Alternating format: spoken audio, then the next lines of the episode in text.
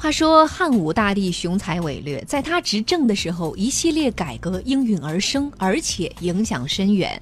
然而，因为战争以及其他各方面的原因，汉武帝时期一度出现了财政极度困难的窘境。为此，汉武帝制定了许多的政策，但是推行起来却是阻力重重，尤其是富裕阶层都带着强烈的抗拒心理。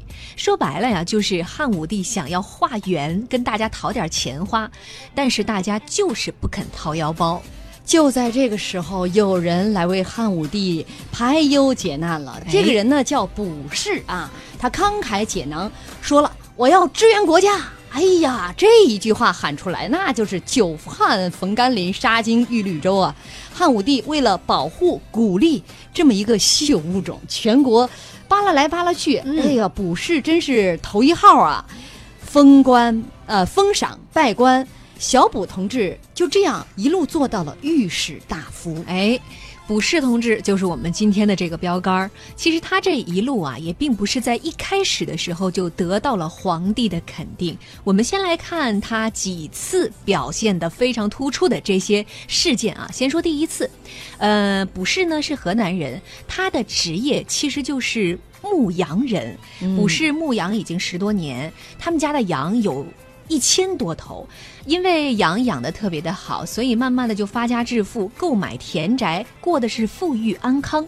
我这才知道，原来曾经的河南是风吹草低见牛羊的那样的一番景象哈。我们河南的啊，当时呢汉朝正值抵抗匈奴入侵这么一个时期，卜氏啊爱国呀，于是他就上书说，表示愿意捐出我的一半家产来资助边事。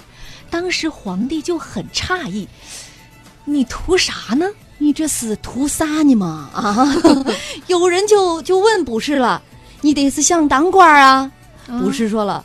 呀，我从小放羊嘞，我也不知道咋当官嘞，我也不想当官呀。嗯，多实在的回答呀！这使者又问了，那你是不是家里有什么冤情？我觉得申诉。这个使者太有趣了，你人家不是有病就是有冤是吗？就是不相信谁会无缘无故的。但是卜师也说了，嗯，我这个人从来都与人无无争，与人为善，我人缘老好了。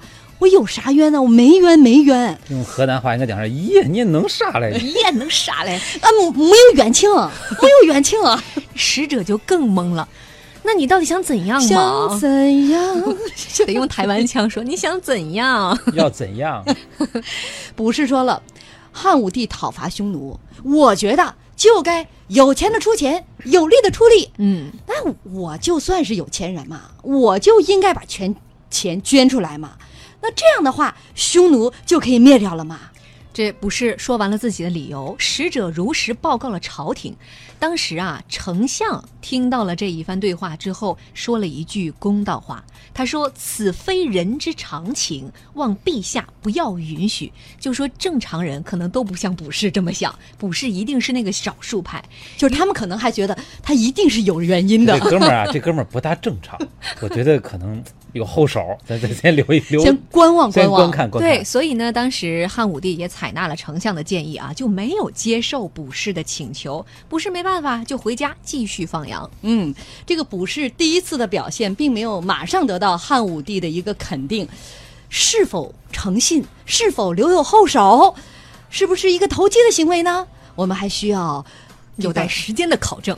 有待观察啊，呃，我不知道哈，这个老季，尤其像你在这个经营企业当中，有没有遇到过像你看像卜师这样的人啊？那你们呃认为什么样的人在企业当中，什么样的人可以被树立为标杆？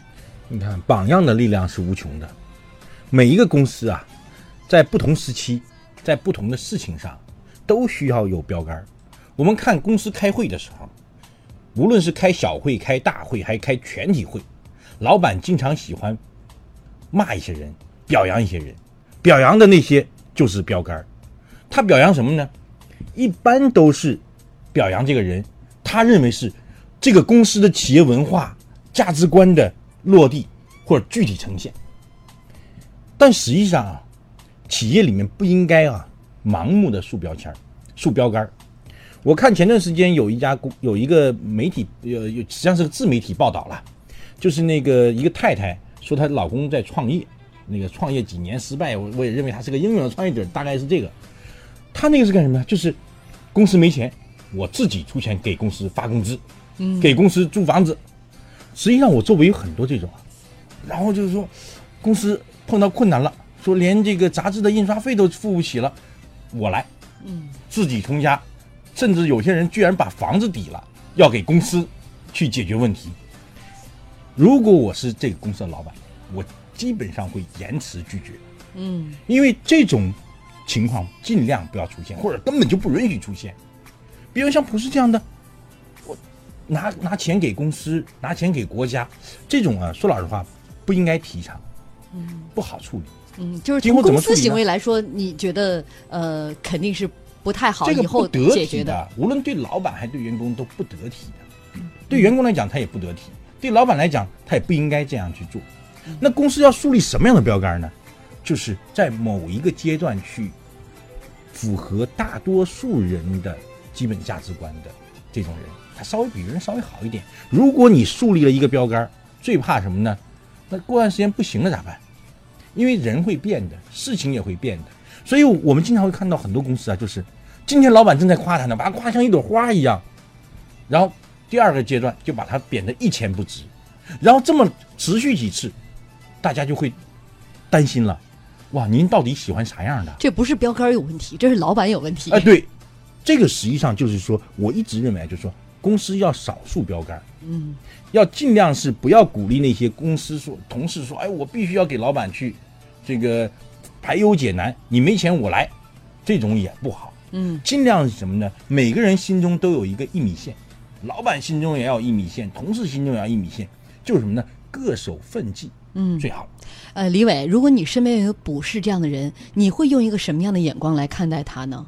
其实我觉得他这个精神啊，咱们先说态度是值得鼓励的，但是他这个这个这种，比如假如说啊，李伟，如果你们公司出点问题，老板正在这里愁眉苦脸的，你隔壁的人说，老板，这一万块钱我我拿了，你说你在旁边怎么办？老板就盯着你了，出去，李伟说，你李伟怎么办？说，我再踹一万。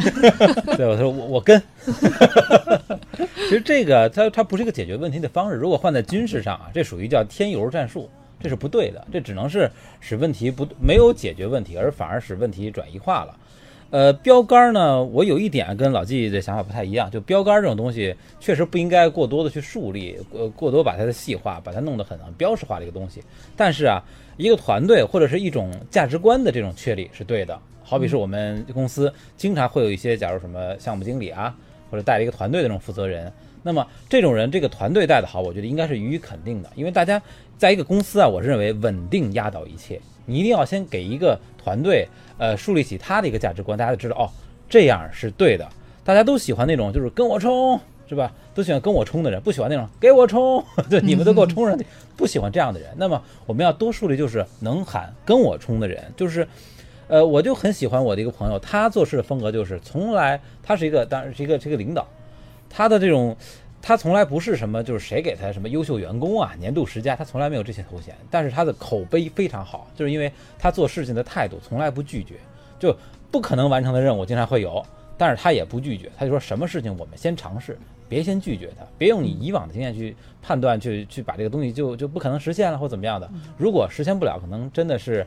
呃有些其他方面的问题，我们能力不足或者怎样的，所以他这种态度的这种认真的态度，就博得了很多人的这种赞许。他他不是标杆，但也是大家心目中的标杆。哎哎，我有个体会啊，就是说，在我在过去做管理和做公司的经验，就是我很少去表扬人，而表扬人做的事儿。没错，因为表扬人，人是会发生变化的，而且他做这件事情正确，他不一定那件事情正确。我们实际上是要确定什么呢？这件事情我们是提倡的，这个是很重要的。这就是我们常说对事儿不对人。嗯，呃，微信公众平台上心心念念说，真的是有人啥也不图嘛，你们就不能那个不用其他心思揣测人家吗？就 正能量点儿，这个，哎，我觉得也存在这种哎，可能，嗯，他就是这毫无私心嘛，就是一片公心。我就觉得国家这个时候他是其实站在国家那个立场上，那国家有难了，一直被匈奴现在这个交战焦灼着，嗯需要这个资金，那有钱的出钱，有力的出力嘛。没错这是他认为